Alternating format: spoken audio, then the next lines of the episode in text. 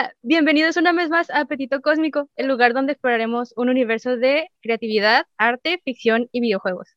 Eh, bienvenidos, como siempre, Yasmín, Plutarco, Olis. Eh, bueno, el día de hoy tenemos unos invitados, nuevamente, ya nos gustó ser de Jordi al parecer. Y en esta ocasión tenemos con nosotros a tres artistas que además son hermanos ellos ya en su joven vida son artistas internacionales y al igual que nuestros invitados de capítulos anteriores, son colegas de la UABC. Eh, pues les queremos dar la bienvenida, Trillizos Torres Pacheco. Eh, hola, hola, hola por tres. ¿Cómo les va? Muy bien, muy, bien. Aquí pues viviendo y sobreviviendo como, como, todo, artista. como todo artista.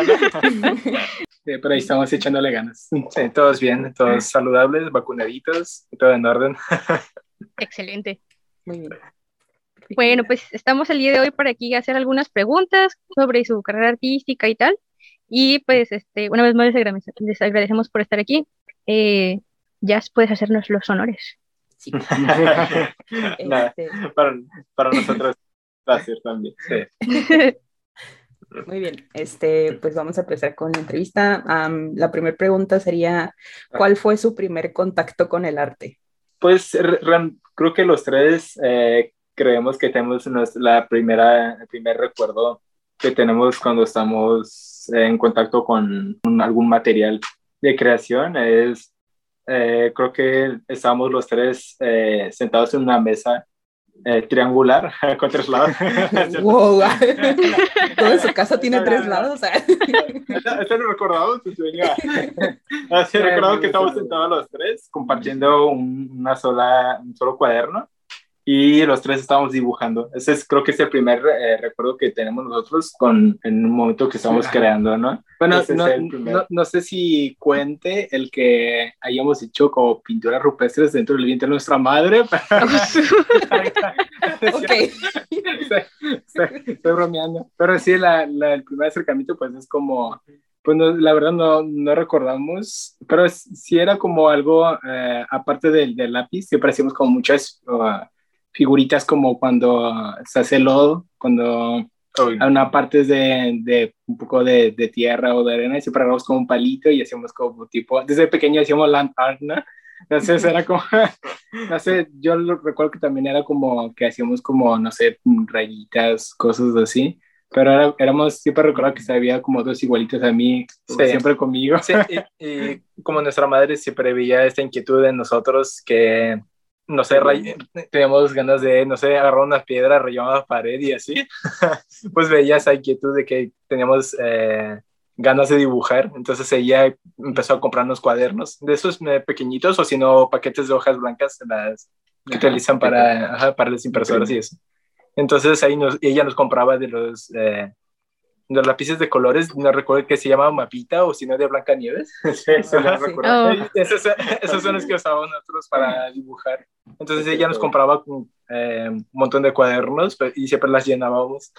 Ajá, y la, única eh, desgracia que pasó es que nuestra madre se quedó con muy pocos de esos cuadernos, porque, de esos dibujos, porque, porque tiró la basura. porque te inevitable. que llenáramos no. llenábamos a cada rato un montón de dibujo y no, ¿qué voy a hacer? Es que ocupaba mucho espacio, ella siempre le, le, le, ocupábamos los espacios como las, no sé, repisas o los muebles Ajá, no, te tenía sus, sus, pinturas y cosas así. Ajá, de cosas de maquillaje o fotos y así. Siempre están como unas pilas de nuestros cuadernos ahí con todos los dibujos. Y, y dijo un día, ay, ya, ya me harté a la. Ya, ya, soy, ya, soy arte. ya, soy y voy a tirar. Y de hecho, fue cuando el momento, es el, es el momento nunca lo vas a olvidar, de cuando ella agarró todos los cuadernos y directamente al bote de basura. Sí, imagínate. imagínate la sensación, nosotros como, como artistas, bueno, como creadores. Pero igual nosotros dijimos, bueno, tenemos las, eh, las manos de creación, ¿no? Las manos, entonces cómo se hacer pues sí, Ah, cómo se estaban feos, o sea. estamos aprendiendo. Sí, pero era como eh, una, de las primeras sensaciones como cuando estás como muy apegado a, a los demás cuando tú creas, ¿no? Estás dibujando tus cosas y ver como que las, las están tirando es como algo... Uh, una, una, de las primeras como eh, eh, sensaciones, así como que ah, algo horrible, pero igual ahí ya fue como, Sí, ok, fue uno, de los, como uno de los momentos que cuando eres artista, cuando empiezas a crear, tienes que aprender como a, soltar un poco porque tienes que vivir de algo, ¿no? O sea, tienes que estar vendiendo obras, o sea, cuando la creas, está bien crear un cariño, tener un cariño, pero obviamente ese cariño, como los hijos, ¿no? Cuando tienen los hijos, no los tires a la basura. Pero es, como si te dan los hijos, obviamente ya cuando cumple cierta, cierta, edad ya, ya, es para, ya, es para que vuelen, ¿no? Ya que hagan su, que de, crea su propio camino, ¿no? Entonces igual con la misma... Es una eh, analogía, ¿no? Con, con, tus creaciones, con tus obras de arte, es como eh, las creas, convives un momento, nada más que es un poco más, dependiendo de la, del, del tiempo del, de lo que tarde cada artista, en crear la obra, pues de ahí es como obviamente tratar de que este que también es bello, ¿no? De poder de, lo que tú creaste, de que otra persona lo tenga y es como que tenga un pedacito de ti de en su casa, en su casa, ¿no? Entonces, bueno, pasando al un poco, bueno, al, al contacto con, con, el mundo de arte, eh, cuando ya tuvimos un acercamiento más a la pintura, fue cuando ya teníamos 13 eh, años, creo, alrededor de 11 o 13 años, yo creo. Ya estábamos más grandecitos. Ya estábamos más grandecitos. Eh, bueno, desde que nacimos hasta los 10 años estuvimos con el, con el dibujo, ¿no? Con puro dibujo a color y a blanco y De caricaturas y de anime. sí. Empezamos con dibujando anime y cartoons, ¿no? Ahí está, siempre inicia uno dibujando anime y luego hay profesores en, en la escuela de arte que te dicen, no, aquí no queremos anime o manga o así. bueno, aquí entra, ¿no? Seguimos dibujando anime, pero no. Está bien. No es, un pecado para un artista dibujar anime, entonces. De hecho, es una, es una, muestra de apreciación de otras culturas, ¿no? O sea, no sé por qué lo rechazan, ¿no? es que también tiene que ver con el contexto. no, con una, una eh, mentalidad de, generacional. Como conservadora, ¿no? Ajá, sí, exacto. Por ejemplo, pues todos los maestros obviamente tienen, es una, una, una, generación totalmente diferente a la nuestra, entonces por eso tienen como una, diferente. el pensamiento de ellos no tienen, no tienen como tanta empatía o el respeto al, como al pensamiento de, de otras, de la diversidad. De la diversidad, entonces es como... Es lo que hemos observado es por eso que también chocamos un poco con los maestros de la facultad, pero igual nosotros tratábamos de, de, de, ajá, de, ser respetuosos y también de sustraer lo que, lo más, de chupar lo que ellos nos puedan beneficiar. es bueno, ¿no? Lo que es bueno. Excelente. Ajá, y en cuanto al de la pintura, pues obviamente entramos, eh, de hecho nosotros conocimos al maestro Luis Garzón Mazabo y a, y a José, eh, mucho antes de entrar a la facultad. Eh, cuando estuvimos en el programa de talentos artísticos por parte del antes ICBC, del Instituto de Cultura Baja California, ahora ya es Secretaría, de, Cultura. Y pues ahí fuimos eh, dejados los tres, que en un principio fue nada más uno por cuestiones de, ya sabes que las becas de, por parte del gobierno solamente otorgan a uno por familia, ¿no? Entonces mm, ahí fue el eso siempre, siempre, fue lo que batallamos en toda nuestra vida, porque siempre a nuestra madre siempre apoyaban solamente a uno y no a los tres. y si lo hacía a los tres, lo metían como si fuera de, diferentes, padres. de diferentes padres. Eso es como si ah, De esa manera se podría, podría hacer para que nos pudieran apoyar los tres. Sí, creo que podrían haberse rotado también, ¿no? O sea, misma credencial, pero ah, Bueno, el, derrotar la credencial, eso lo hacemos con la licencia de conducir. Acabo, el policía no se da cuenta. No se da cuenta. Ah, excelente técnica. Eh. eh ya sé, ¿no? Ahí nos, ahorramos. Bueno, Lo que no saben es que esta es una llamada grabada. Eh. Ah, los policías monitoreada por, ¿qué? por el FBI. Okay. Bueno, sí, en ese entonces cuando mi hermano Luis entra, así ah, yo fui primero, después fue el primero, pero es que también tuvimos la fortuna de que eh, la coordinadora del programa y creadora, ¿no? Y creadora del programa, junto con Ángel Nosagaray, eh, no sé si lo ubican, no sé si lo conocen, fue, fue de, teatro fue también fue, eh, fue rector o no, de la, de, vicerrector, de la UABC, de la UABC. y bueno, ya falleció lamentablemente creo que fue a inicios de este año. Y pues la maestra Sara Machiviroa que también falleció en el año 2015 ya hace siete años y, pero ella es rusa obviamente eh, emigró acá a, México. a México. Y bueno primero fue a Ciudad de México y después le interesó acá a Tijuana ¿no? en la, la, en la frontera pero ahí la, la, conocimos, bueno, más bien primero conoció a nuestra madre, que estuvo ahí una situación chistosa porque fue un momento en el que, que creo que era de temporada de lluvia, y pues eh, nuestra madre siempre se quedaba esperando a mi hermano Luis en lo que tardaba, en lo que terminaba la clase. Y pues un, un, momento, un momento en el que en las instalaciones pues no permitían que estuvieran dentro las ahí las madres en que tenían que salirse. Y nuestra madre pues no tenía un lugar otro que hice, ella se, eh, siempre quería esperar afuera. Y, y, nos cuenta nuestra madre que cuando llegó la maestra Sarema, ella, ella vio a nuestra madre que se estaba como mojando o algo así, o que estaba pasando fría, entonces la invitó, invitó a que pasara a la oficina para que se calentara y se secara y todo. Entonces ahí surgió la plática de que, ay, y, y ¿qué haces aquí? Ah, es que estoy esperando a mi hijo a que terminara la clase por parte del programa de talentos. Y ya empezaron a charlar y todo eso.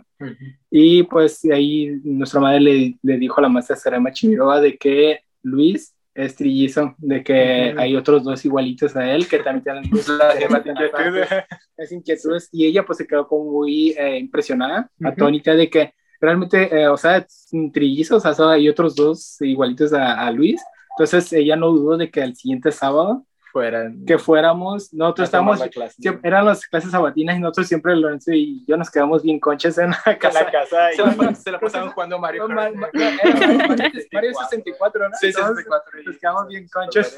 Mientras yo iba a estudiar, usted se quedaba. no, pero lo, lo, curioso es que cuando ya regresaba de clases, eh, siempre nos, nos ponía Sí, yo les compartía el ejercicio, ajá, nos enseñaba lo que aprendía. Es que sacaba un látigo y nos ponía a trabajar. a ver qué quería el maestro, ¿no? Después de más clases. Sí. ¿No tenía como un ritual así para pasarles el conocimiento? Que ponemos un cable, no sé, yo... tienen, tienen, tienen, tres cápsulas y están conectadas entre sí y se duermen. o sea, ya ahora, ahorita ya tenemos la conexión inalámbrica, ¿no? Por ah, ah, ya. Tecnología. Ya, ya, ya evolucionó la tecnología. Por el drop. Bluetooth 3.0 ya. Pero sí es como él, siempre Luis cuando regresaba los sábados nos venía emocionado y nosotros también veíamos de lo, de lo que aprendía, o sea, sí nos llamaba la atención. Sí, porque estábamos como muy enfrascados un poco de los colores planos, o sea, de, ya sé que el, color de... el, del anime obviamente utilizan no, no tanto volumen, bueno, son como vectores, de, de tanto el estilo también, ¿no? Pero nos llamó la atención un poco más de lo, de lo realista, ¿no? Del hiperrealismo y cosas así. Entonces, como mi hermano Luis venía con, con esos ejercicios de, de, bueno, de, principiante, de principiante, obviamente, como bodegones, paisajes, cosas así. Obviamente, nosotros nos llamó la atención y después le, Luis, sin preguntarnos, dijo, ah, mm, a él, ustedes los voy a poner a hacer esto. Entonces, ya sacó pedacito de tela y empezamos nosotros a, experimentar. Sí, de esa manera. Y pues obviamente ya al, al, a la siguiente, al siguiente sábado pues ya fuimos como oyentes, oyentes a tomar la clase y, y creo que hasta el año siguiente creo. Sí, es, es que la maestra Sarema ya no sé qué hizo, pero ya becó a mis hermanos también. O sea que el siguiente año, después de haber ingresado yo, ya entramos los tres como becarios. Sí, como ese programa de talentos también es gubernamental, por lo tanto es el mismo problema de que no puede estar los tres porque tienen el mismo apellido y el mismo apellido por parte de la madre, de, la madre, de los padres. Entonces, la maestra Sarama Chivirova, no sabemos cómo hizo, pero nos metió a los otros dos. Yo creo que nos puso como si fuéramos como, si nos hubiera parido, como si nos hubiera parido otros padres. Yo creo, y ya pues afortunadamente al semestre, creo que fue al semestre, ¿no? Sí. Ya pudimos entrar y ya formalmente iniciamos ya a ver si los tres juntos en... Creo que fue ahí cuando hicieron cambio de maestro porque estaba el otro maestro. A él, mi hermano Luis le tocó al maestro Jesús Antonio Quintero. Muy buen retratista. Muy buen retratista que también fue, que falleció también hace poco, lamentablemente. Y pues de ahí cambió, cambiaron a, a Luis Garzón Mazabo, que también nos, creo que fue un año o fueron dos, un año. sí, un año, son dos, semestres. Ah. Y pues él nos, pues nos dio eh, lo que es eh, dibujo, dibujo. bueno, enfocado más el dibujo y también nos dio como es, medio instrucciones de, de pintura. Eh, creo que fue más como acrílico, acuarela y óleo, pero también así como muy, muy muy express, ¿no? Una embarradita, ¿no?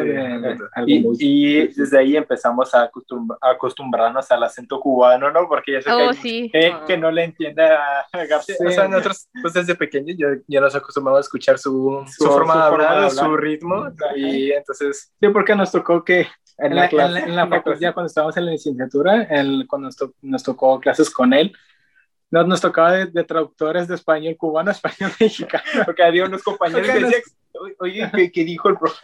Los compañeros que no entendieron, no entendían nada de lo que decía el eh, garzón. Entonces nosotros como ya estamos acostumbrados desde el... de intérpretes, ¿no? desde el programa Talentos, pues ahí estuvimos como medio ayudándole. Pero así... Eh, dicen de hecho que, que como que ya se adaptó más al acento de acá. Y es que pues al público que no sabe, eh, Garzón Mazabó es, un maestro de UABC, es inmigrante cubano. Entonces, sí, mucho tiempo estuvo así esa polémica de que hablaba muy marcado y no se entendía mucho lo que decía por el acento, pero pues ya últimamente, bueno, Plutarco y yo tenemos clases con él y pues creo que sí, este, se entiende más, ¿no? Pues, pues es complicado de, bueno, es que también, como mencionan ellos, este, yo también tuve como una experiencia previa en la universidad de que poquito tiempo me dio clases Josen en el CEART, que también es cubano. Al principio como que sí impacta el acento, pero pues ajá, Garzón como que sí habla más mezclado, como más entendible. Mm, ok. sí, me sé, pues nosotros, eh, pues ahí fue cuando empezamos a conocer también de su obra eh, de su acento.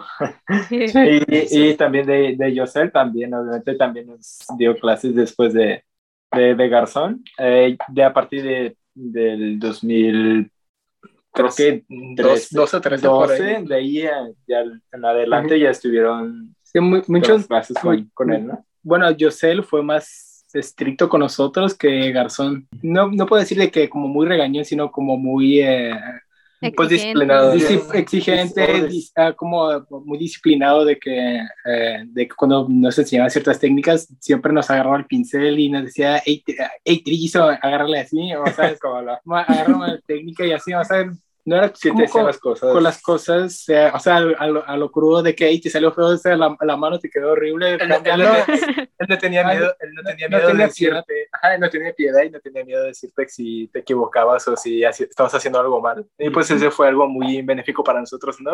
Y ya a esa edad que estábamos como esponjas aprendiendo. Y es que cuando eres niño, eh, pues es duro, ¿no? Porque tú, por ejemplo, a mí me pasaba que me decían, ay, qué bonito dibujas y así y tal. Y cuando llegas a la escuela y hay gente que te critica, o sea, te critica constructivamente, pero aún así es como duro, ¿no? Que, que vengas de un lugar donde siempre te estén diciendo, ay, qué chido, y de repente como que, ajá, que te digan que salió mal, es como que, ah, ¿qué? ¿Yo? no sé si les pasó. Sí, bueno, eh, pues a nosotros ya nos venían como entrenando un poco Yosel, porque ahí nos decían en el, talent, en el programa talentos, nos decía todo, obviamente, ¿no? Entonces cuando ya llegamos a la facultad, pues ya veníamos un poco entrenados, ya... Ya veníamos con corazón de piedra.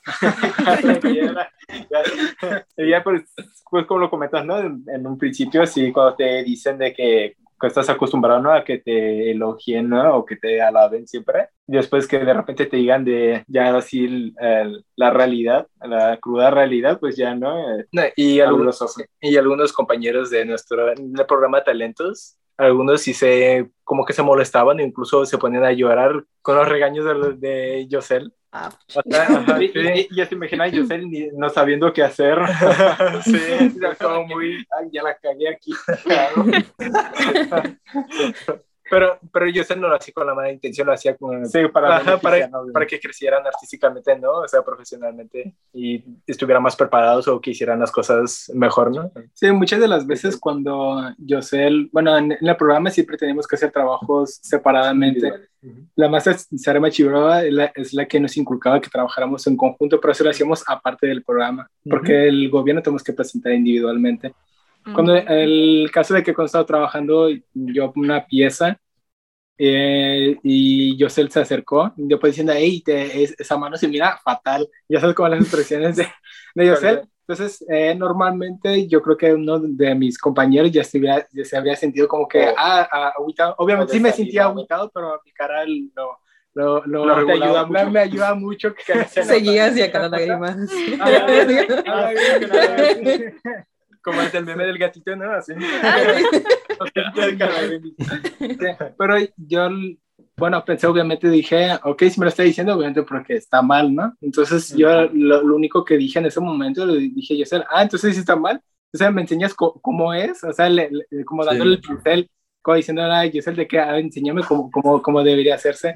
Yo creo que fue en ese momento en el que eh, entendí y entendimos de que, obviamente, cuando alguien te, te, dice las cosas es porque realmente quiere eh, que mejores, ¿no? Que mejores, no realmente porque quiere destruirte y aplastarte, ¿no?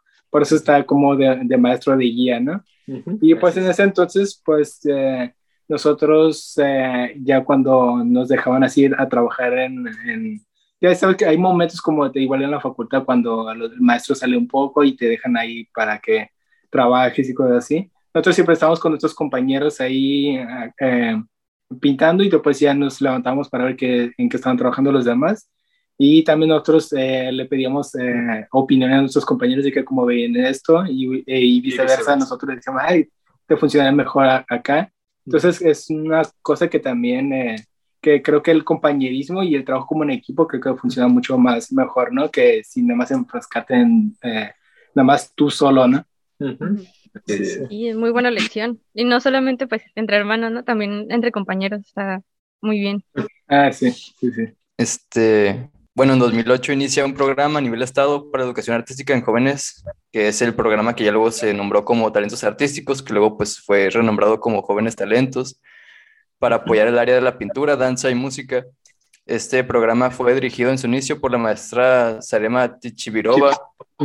Mi primer acercamiento, ya de aquí este, lo, les comparto, este, mi primer acercamiento a ustedes de que ya los conocí como en personas así de lejillos, por medio de, de, pues, de Sarema. Nunca la pude conocer en persona, pero pues me tocó ir a, a la, la, obra de teatro que montaron de Yepeto para juntar fondos para su recuperación. Y luego ya después con los homenajes que hubo, pues me tocó verlos ustedes cargando pues un retrato de ella, de los tres. De ella. Este, pues también viendo publicaciones que han estado haciendo, este, qué significó Sarema para ustedes, además de que, pues como mencionaron, que la amabilidad de que los, de que los metió a los tres al programa, está, y pues, ajá. Sí, pues ella fue eh, un ángel para nosotros, que obviamente estamos agradecidos con el universo, con Dios, como quieran llamarle, de haberla puesto en nuestro camino, porque fue un, eh, una influencia muy positiva en nuestro camino, en nuestro crecimiento personal y artístico. Pues como comentaba nuestra mm, eh, como lo comentábamos, como lo comentaba mi hermana, de que ella nos eh, inculcó mucho el trabajo en equipo, a pesar de que el programa Talentos Artísticos eh, lo que requerían al final de, de, cada semestre era un trabajo individual, ¿no? Pero ella nos decía siempre que como, el, como el, el, el, trabajo en equipo podemos llegar a, a, lograr cosas mucho más de lo que uno se imagina, ¿no? Pues ella nos pone siempre el ejemplo de que cómo, cómo, creen que hemos llegado hasta aquí como humanos, como la raza humana, pues el trabajo en, el, equipo, ¿no? Por, por, la colaboración de cada una de las personas, ¿no? Sí, y además hay una cosa que admiramos mucho de Sarema, porque ella era una mujer muy visionaria y ella sabía identificar el talento en cada niño.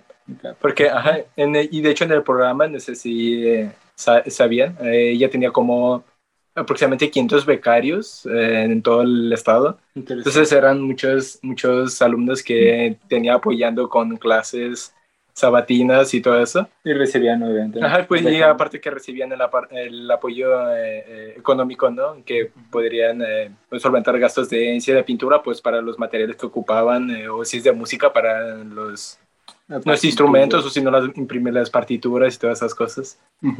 Y pues de hecho, eh, Sarema pues es como un pilar importante de nuestras vidas, porque ella siempre, aparte de los trabajos individuales, siempre ella nos dejaba como tarea extra eh, aparte, que, que, en ese momento sentíamos como, oh, qué flojera. o sea, aparte, aparte de lo que teníamos en la escuela, porque estábamos en la preparatoria, ¿no? O secundaria por ahí. Secundaria y preparatoria. Imagínense tener tarea de la escuela y aparte de lo que nos encargaba Sarema. Y además, pues, como a, esa edad, como cuando dice tarea, te da, bueno, hasta la fecha, ¿no? La palabra tarea es como que tarea. Ah, tan ganas de procrastinar y no al último día. Pero bueno, e, ella siempre nos dejaba, bueno, tratamos de no ver, de, no asociar esa palabra tarea, mejor como, como no sé, un trabajo. Práctica. trabajo extra para casa. Trabajo extra. Sea, como, como Don Cangrejo cuando él está el popote, dice él, este es el sistema como de transferencia. ah, sí. sí, como... Ese cambiarle de nombre nada Es lo mismo. Sí, pero bueno, es como eh, la maestra Sarema, ella eh, nos, siempre nos dejaba estos trabajos extra en casa. ella eh, nos decía de que, ok, veo que trabaja muy bien individualmente, pero ¿qué pasaría si trabajan en conjunto? O sea que literalmente las tres manos estén en el mismo lienzo al mismo tiempo. Entonces ella nos dejaba como... Eh, Principalmente era como retratos. Sí, primero comenzamos con retratos porque quería ella de que capturáramos bien como las esencias de las personas y principalmente los ojos. Entonces ella nos dejaba como de los... Primero comenzar con los... Eh, pero con los dioses del arte, como ella mencionaba, que, era uh, Mozart, Beethoven, Miguel Ángel, eh, Leonardo, eh, Wagner, eh, Shakespeare. Bueno, los clásicos. Perdón, pensé las tortugas niña y me reí. Ay, perdón. Entonces era de esos retratos como muy clásicos, obviamente nosotros no sabíamos mm, muy poco de ellos, entonces cuando eh, la maestra Serema nos eh, decía de estos eh, maestros de, de, las artes, nosotros ya empezamos a conocer su música, su poesía, sus obras y todo, entonces ahí ya fue un poco eh, como adentrándonos al mundo, al mundo del arte y cómo, cómo funciona, ¿no? Entonces ya ahí ella nos eh, dejaba, y también era como muy, muy eh, directa cuando algo realmente no, no, nos funcionaba. Entonces era como, no, no diría que tortura, pero cada vez que pero, sí, pero si lo pensaste. pero si lo pensaste, lo pensé. Mi cuerpo lo sentía. cada vez que nos reuníamos sentíamos como algo tenso, sí, pero era como, obviamente, yo creo que, que era como para nuestro, por nuestro bien. Al principio, como cuando estás fuera de tu zona de confort, es como que te sientes como una, una, una sensación de que, ay, no quiero, no sabes qué va a pasar, no, sé qué va a pasar, tienes miedo, entonces, eh, pero ya conforme teníamos una sesión, dos sesiones, tres sesiones, ya empezamos a relajarnos un poco y entendíamos, ah, por qué, y también nos quitábamos el miedo y de preguntar, entonces, de que, ay, si no teníamos una cosa, ya nos explicaba, y pues más que nada ahí siempre, eh, ahí ya fue que nos dirigimos, nos eh, enfocamos ya ahora sí como a trabajar más en conjunto y a, darnos a conocer como los trillizos, Torres Pacheco, como, colectivo, el colectivo. Entonces, eh, en las presentaciones, ella siempre quería que nos presentáramos como en conjunto, nunca como individual, porque ahí pues, en el programa decía de que ah, Leonel, Lorenzo y Luis, el, los dos compañeros y así. Pero ella decía, no, pues, ustedes pónganse como trillizos en conjunto, que estas tres piezas, los, los tres y todo. Entonces, pues nosotros dijimos, ah, pues está muy bien porque buscando la historia del arte, no hay trillizos, trillizos artistas. Eh, me imagino que incluso ustedes habrán curioseado por ahí, por ahí, a ver si haya habido como gemelos o hermanos. Habíamos encontrado algunos eh, trillizos, pero realmente eran como a la época del barroco. sí, es que sí, había investigado, y eran, son tres franceses, pero se llamaban eh, como trillizos, pero en realidad eran de diferentes edades. Uno era mayor y otro. Ah, se, dedicaban a la pintura, pero eran, pintaban por separado y un, y un estilo diferente. pero, así como de nuestra misma condición de vida, no, nunca ha habido. De la misma edad, de, la, misma, cara. y como que ella tuvo la visión, ¿no? De decir, sería bien interesante que estos tres muchachos se presentaran pintando al mismo tiempo y como que llamaría la atención, ¿no? Yo creo que esa fue su visión.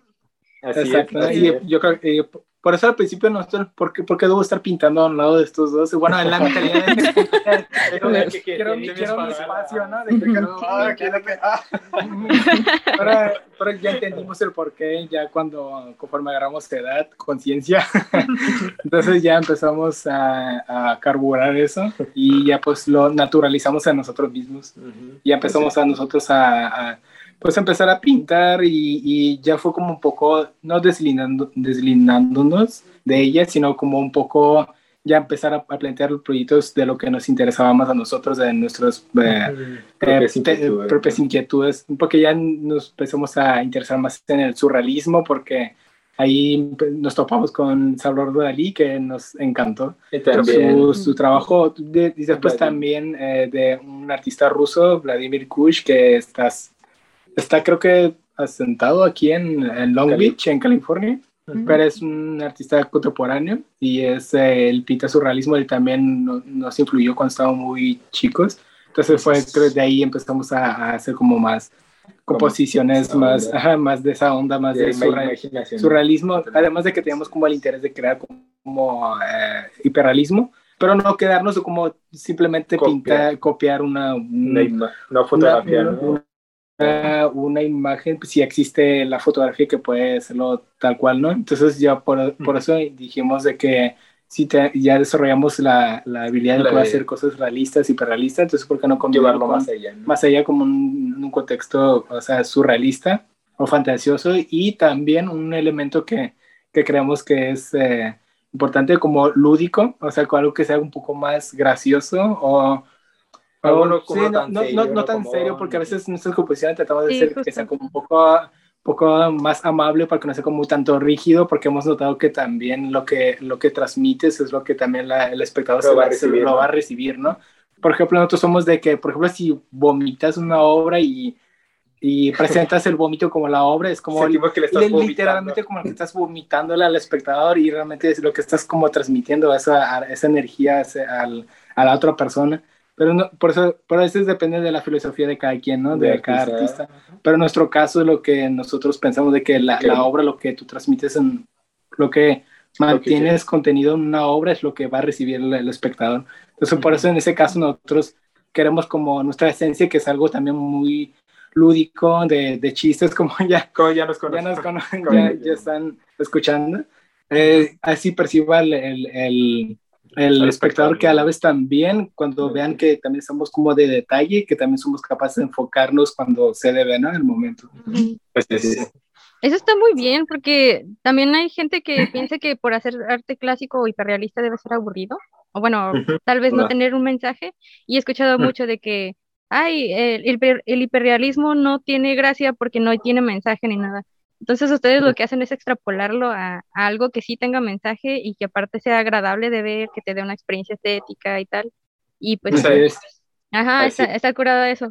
Y más que nada que sea como disfrutable para todos, ¿no? Porque no es como que vas a una galería, es como que, ay, qué hueva, pero no, o sea, si ves realmente como que algo que Y también está bien, ajá, que, que no, yo como, como artista, digamos, entre comillas, eh, puedo ir a... como artista. Ay, gracias.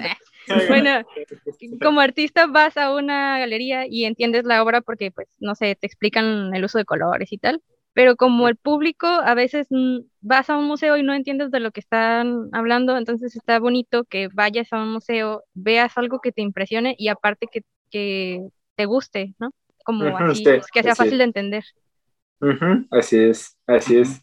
Sí, porque la, como bueno, a través de la experiencia que hemos adquirido, sabemos que el público, cualquier, la mayoría del público que, ve, que asiste a las exposiciones no conocen la historia del arte, son gentes normales, son mortales,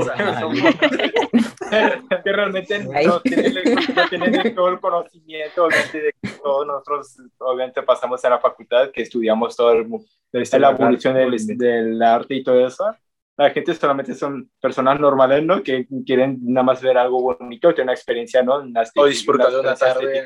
Disfrutar de, de, algo nada más. Que de hecho también puedes usar, si tienes la visión, aprovechar ese, ese, ese, esa característica de las personas para poder vender, porque es, un, es. es, un, es una de las cosas que también nosotros tuvimos que aprender fuera de la, de la facultad, porque no te enseñan mm, realmente cómo vender. Ajá, como en todo. Eh, es como, eso, es lo que está comentando mi hermano, de que la gente solamente quiere como disfrutar la obra, tampoco no ser como muy, muy... No quiere como... Aventar todo el choro, el, el concepto. Oh, sí, me gusta ah, porque hasta acá habla de mi Putin sobre... no, no, o sea, ellos quieren como, ay, que se mira bonito y que entonces tú obviamente, tú puedes tener obviamente tu obra con una reunión con artistas en la que pueden desarrollar todo ese concepto, todo ese pensamiento, pero para poder sobrevivir, entonces tienes que irte como, entre comillas, no sé, superficial, bueno, en otro, como, lo, como comercial. Como a lo comercial. comercial. Aprovechar como ese pensamiento de la persona de que, ah, mira, que, que le quedó muy bien las manos, muy bonita, le, pintó muy bien las manos, ¿no? Entonces, aprovechar de que sí, es que la mano sí, es que también me tomó un poco de entender las arrugas o los pies, cosas así. Entonces, para que creas, creas, para que crees como una conexión con el espectador y que te diga de que, ok, ya conozco al artista, se sienta más cómodo contigo y tenga una probabilidad de que te pueda comprar. ese es el punto importante que se esté como identificado contigo, porque así ya no se siente como como ajenos. Porque nosotros eh, tenemos un, eh, bueno, un conocido, bueno, un artista eh, que es Vladimir Cora, que es de Nayarit. Bueno, nosotros también somos de Nayarit. Un paisano. Un paisano artista, pero él es como muy rockstar, se puede decir, que no quiere mm. hablar, hablar con, con, el público. O sea, es como totalmente... No me toques, soy famoso. No, no, Okay. O sea, yo y creo que, que, esa es una de las limitantes de por qué él está también batallando ahorita a vender. llegó un momento en su apogeo, pero era por su representante. Ahorita su representante pues ya falleció y valió madre esto. Entonces, pero sí, ese es el problema de que lo bueno de que el artista también pueda aprender a ser autogestivos al momento de, de, de Sí, tu mismo poder. poder vender y poder eh, como... Pues interactuar, ¿no? Con el, aquí estas habilidades de, de, de comerciante, ¿no? De mercadólogo. Entonces, nosotros, para que también aquí nosotros eh, estamos compartiendo este, este pequeño tip, para que así les sirva o no, para que tomen nota de que siempre traten de, de, de ser como muy... Eh, abiertos. Abiertos y tratar de hacer como un, un clic o conectar con el espectador, de que mostrarle de que no está fuera de su zona de confort, de que se sienta cómodo. Que no necesitan estudiar, que no necesita estudiar el arte para que pueda disfrutar una obra de arte. o conocer bien de los símbolos o de los signos que usa el artista para comprender todo, ¿no? sí, es que muchas veces eh, nos han comentado los espectadores que, se sienten como agobiados o se, o se, sienten como menos o que tienen miedo de que les pregunten algo y no sepan la respuesta. Creo que a todos, ¿no? Cuando, sí. cuando estás, eh, no sé, estás en un lugar en lo que no te conoces poco y que te pregunte y que te quedes así y que seas como en blanco y que seas como el punto de, de, atención, de atención y que pase vergüenza de que acabar. sí, es que siempre está ese temorcillo. Incluso ahí en la facultad a veces que te preguntan así de que, ay, ¿cuál es tu pintor favorito? Y tú así de, y de repente se te olvida todo lo que sabes. así pasa, supongo que pues también no sabiendo de lo que están hablando. Y luego también no le vas a hablar de, de pues no sé, o sea, sí puedes, pero no le vas a hablar de historia del arte a un doctor, ¿no? a lo mejor el doctor te pregunta algo de medicina y pues también te quedas en blanco. Sí, así, pasa, el público no siempre va a ser eh, aficionado, entonces. O, igual, también puedes como comentarle de que, ah, ¿sabías que el artista hace como una forma como muy sumisa, suave, de que, pero no, no, no, no forma de regañarnos de que no sabías de este artista, o sea, la vas a sentir menos, no te hayamos topado también con espectadores de que no sabes de este, uh, no sé qué doctor que también fue pintor, pues yo decía que chingados. no solamente en todos, ¿no? Es como eh, ser un poco también empáticos y también la manera de que siempre sea como la, la, la charla como muy, muy suave y que vayan como eh, entrelazándose muy bien, ¿no? O sea, que se sientan cómodos en la plática, ¿no? Y no se sientan cómodos de que deben, deben de saber todo, ¿no? Para poder dialogar, ¿no? Y muy bonito punto de vista, la mitad. A ver, yo tengo una pregunta. a ver, yo sé que a veces incluso uno mismo no se puede poner de acuerdo como cómo empezar una obra nueva. Ahora siendo ustedes tres, ¿quién es el que tiene la iniciativa o cómo es el proceso creativo? ¿Quién se levanta un día y dice, hey, hay que hacer esto? Aquí, aquí el, el, el, tercer punto es que somos uno solo dividido en tres cuerpos. La conciencia. Colectiva, sí. no solamente. es, que, es que hay veces que los tres podemos llegar a tener la misma idea, pero aquí el punto es quién lo enuncia primero. Ajá, quién lo, dice con los tres. Y eso nos pasa, pues realmente, sí, obviamente que creemos que eso es porque obviamente por el contexto en el que, estamos, en el que crecimos, que estuvimos en la mayoría del tiempo juntos, estamos teniendo las mismas experiencias. Yo creo que por eso es, quizás tengamos los mismos, eh, las mismas ideas los mismos pensamientos, ¿no?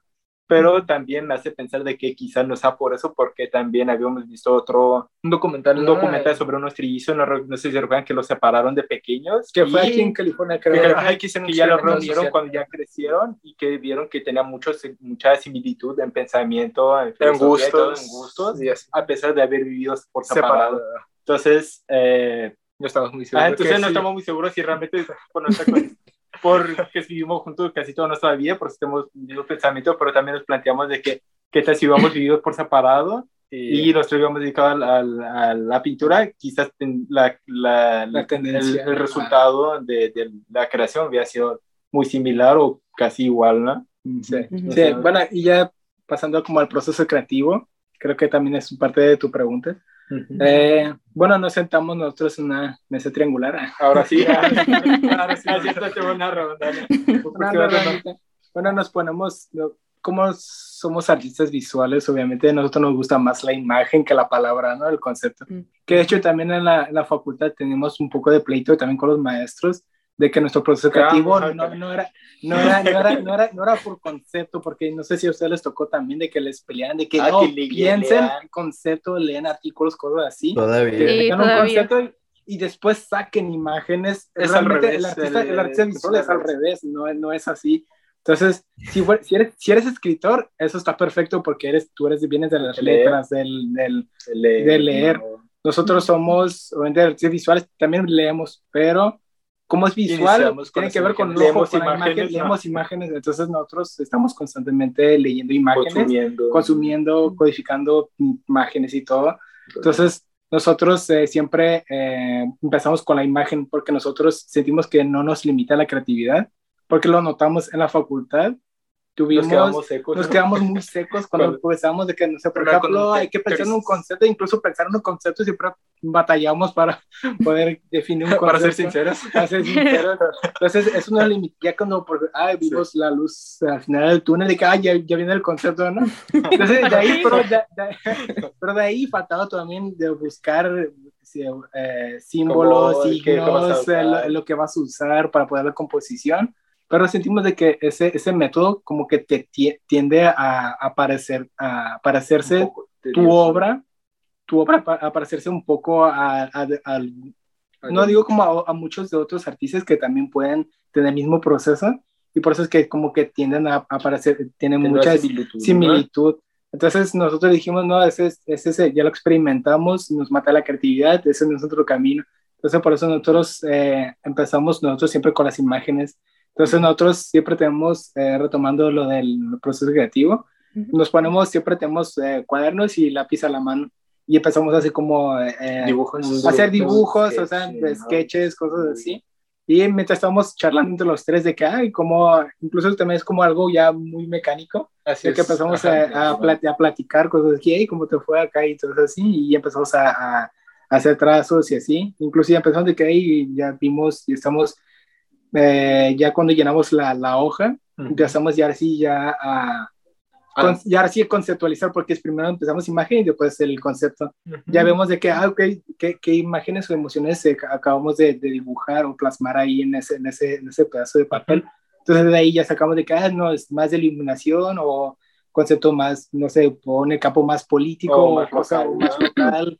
Entonces, o, más, cosas más espirituales, entonces tratamos de ya así de, de ver de dónde, en, qué, en qué se centra esos, esos garabatos o dibujos, y de ahí ya empiezan a partir... Eh, Ahí ya hacemos el proceso de investigación. Ya, el proceso de, investigación, ya le toca la facultad de, de indagar, en, referentes, de autores, autores y todo, y ya empezamos a hacer ya así composiciones. Igual nosotros también tratamos de no ser como muy estrictos de que esta serie va a ser de eh, de cinco piezas nada más y de tal tamaño, ¿no? O sea, realmente lo que la, la, misma serie te va a ir diciendo de hasta dónde va a parar o si va a ser una serie de nada más de dos, tres piezas, pero tu formato grande o pequeñito, o si va a ser ocho piezas, tamaño mediano, o va a ser 20, pero formato muy chiquito, o sea, dependiendo realmente dejamos ser la serie hasta cuando nos diga de cuando ya esté. O sea, realmente es como un proceso no, no tan como eh, cuadrado, eh. como cuadrado, cuadrado, la forma de la muy interpretativo, ¿no? sí. Y de hecho me acaban de liberar mucho, muchachos, porque yo uh, no he hecho obra original, la verdad, no, casi no hago nada original porque me centro mucho en de que, ay, pero ¿qué voy a hacer? ¿Qué quiero decir? Y siempre te, te dicen así como que, oh, que empieza por pensar, ¿qué es lo que quiere decir? Y yo, no tengo idea.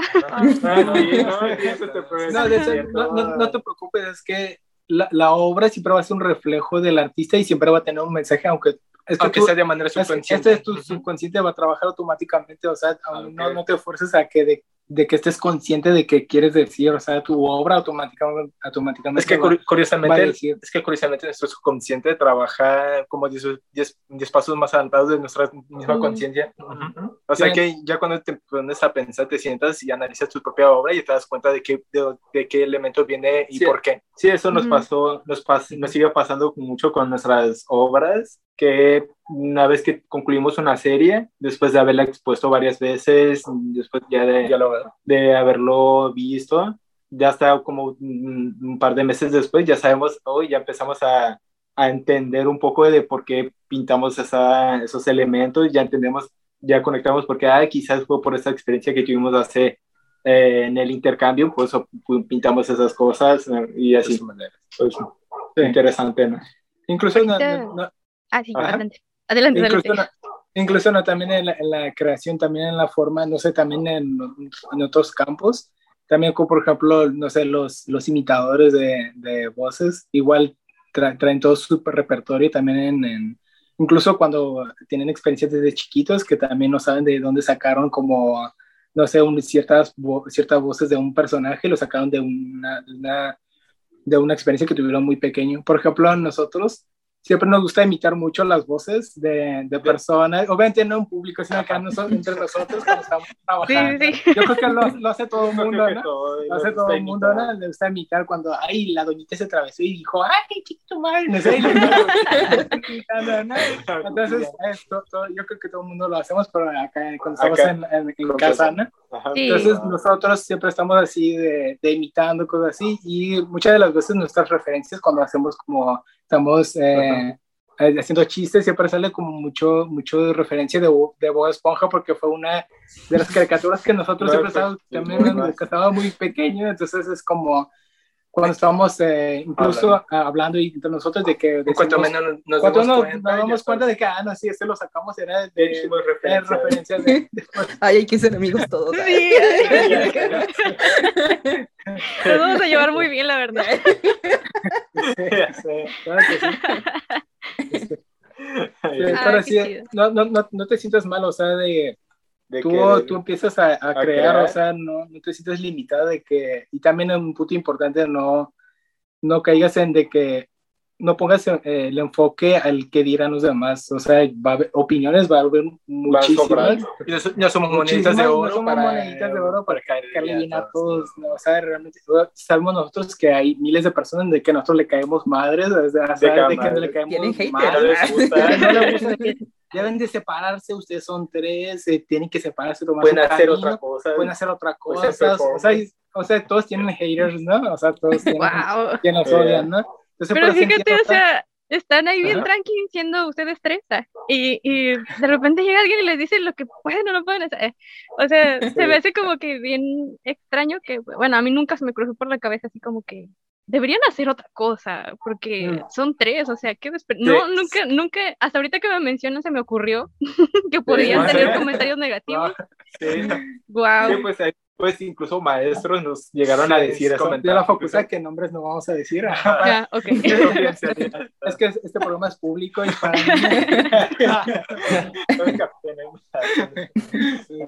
Pero es igual lo que mismo lo que comentaba mi hermano, pues se tiene que respetar, ¿no? La decisión o el pensamiento de las personas, ¿no? Sí, y es como tú, que no te importa, o sea, tú empiezas a crear, empieza, obviamente va a haber gente que le agrade, obviamente el, el, el, el juicio siempre se va a basar en, en, gustos, es imposible que puedas dar un criterio sin, sin gustos. Sin gustos. Es imposible aunque, aunque lo veas muy objetivamente. Aunque lo veas muy objetivamente, si para ver algo de, de, de gusto, de subjetividad ahí, es imposible.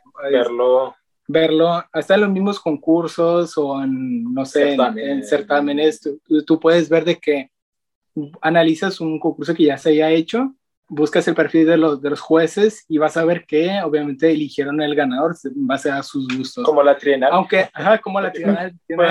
también. Investigan a la curadora. investigan a la curadora también. Que también es artesana, obviamente. Ajá, ella también está uh, obviamente más en eh, tiende a ser más uh, la obra más como conceptual, más de performance. Contemporánea. Contemporánea, que de hecho la pintura también es contemporánea, todo lo que está haciendo actualmente es contemporáneo. Pero ella, la curadora, obviamente eligió obras que eh, estaban basadas a lo que a su gusto. Entonces no es por eso a ti que te valga Wilson de que si le va a gustar o no al otro, tú empiezas a crear. Entonces es una manera también de, de, de ser tú mismo, ¿no? Sí, no te preocupes porque siempre va a haber un público que le guste tu obra.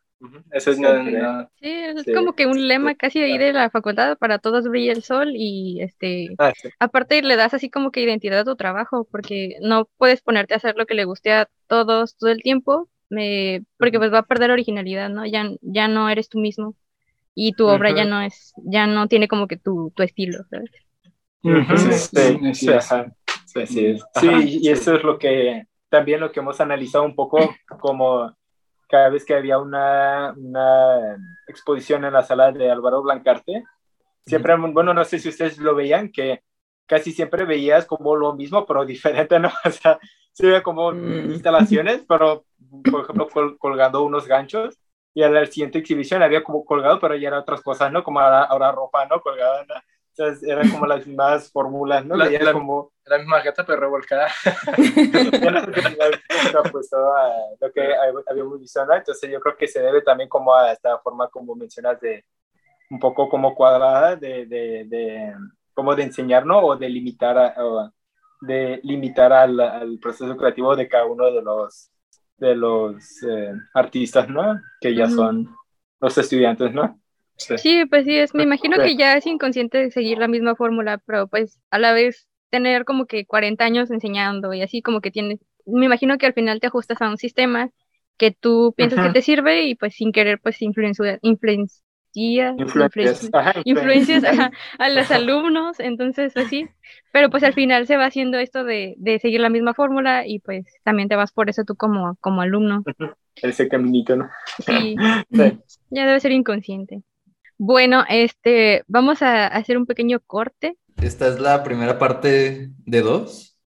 Es que se grabaron los, los servicios Torres Pacheco, sí tenían mucho que, contar, una serie muy interesante. Y efectivamente estoy hablando aquí porque en medio de la grabación se me cortó un poco, pero ya todo los últimos 40 minutos lo escuché perfecto. Excelente. Sí, entonces como dice Plutarco, vamos a volver en la segunda parte. Sí, la plática estaba muy buena, por eso tuvimos que partirla para que no se editara tanto el video y quedara muy chiquito. O este quedara muy grande. Sí, eh, su tiempo es importante, amigos. Eh, estén atentos para que salga. La plática se puso muy buena, así que... No se lo pierdan. No se lo pierdan. Bye. Adiós.